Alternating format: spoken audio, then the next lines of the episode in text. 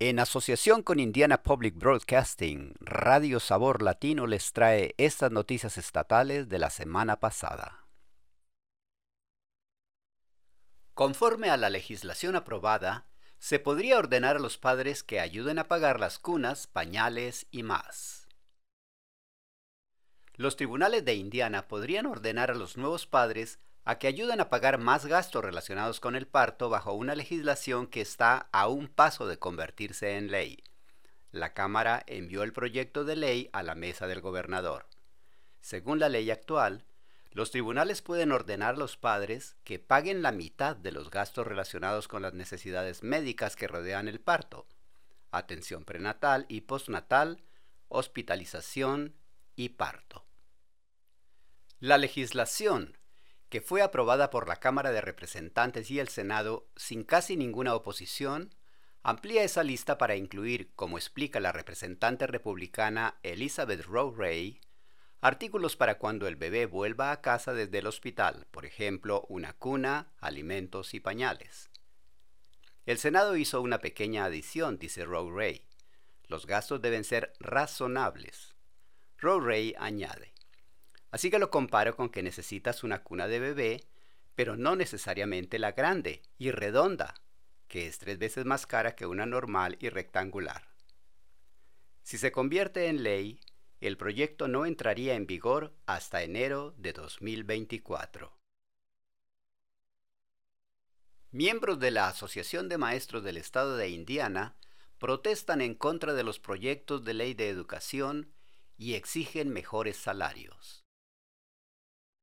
Los miembros de la Asociación de Maestros del Estado de Indiana se reunieron en el Capitolio el 13 de abril para exigir mejores salarios y cambios en la legislación. Los defensores de la educación discutieron la legislación que dicen que es perjudicial, incluyendo un proyecto de ley que limitaría la enseñanza sobre la sexualidad humana y varios otros proyectos de ley que compararon con oposición a la teoría crítica de la raza. El presidente de ISTA, Kate Gambill, afirma que la legislatura está perjudicando a los profesores, lo que contribuye aún más a la escasez de docentes. Gambill añade, el problema es, a medida que la legislatura sigue desmoralizando y desprofesionalizando nuestra profesión, menos candidatos están dispuestos a entrar en ella. Gambill afirma que hay más de 1.700 puestos docentes vacantes en Indiana y lo vincula a la falta de una remuneración adecuada. ISTA ha estado presionando para aumentar la financiación de la educación en el presupuesto estatal como su prioridad número uno en esta sesión legislativa. Trump, Pence y otros se oponen al control de armas en la conferencia de la NRA.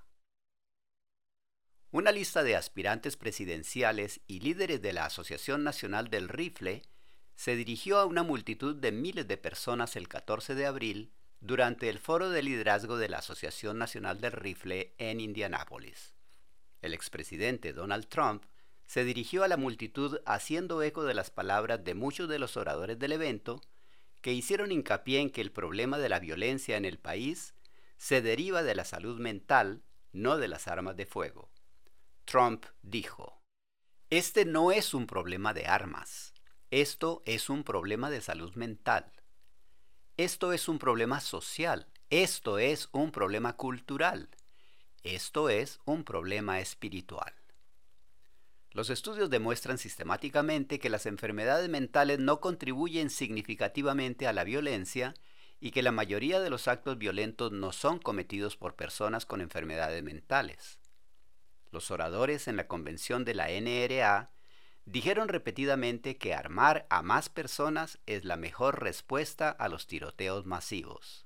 Ese día, más temprano, el ex vicepresidente Mike Pence hizo un llamamiento a armar a los profesores. Durante todo el fin de semana hubo protestas afuera de la conferencia. Muchos manifestantes dijeron que no quieren prohibir las armas, pero sí quieren que se tomen más medidas de control de armas a nivel federal y estatal. Con este evento, Era la tercera vez que el Grupo de Defensa de los Derechos de las Armas celebraba su convención anual en Indianápolis, y es la primera, desde que entró en vigor en Indiana, la ley que permite portar armas sin permiso.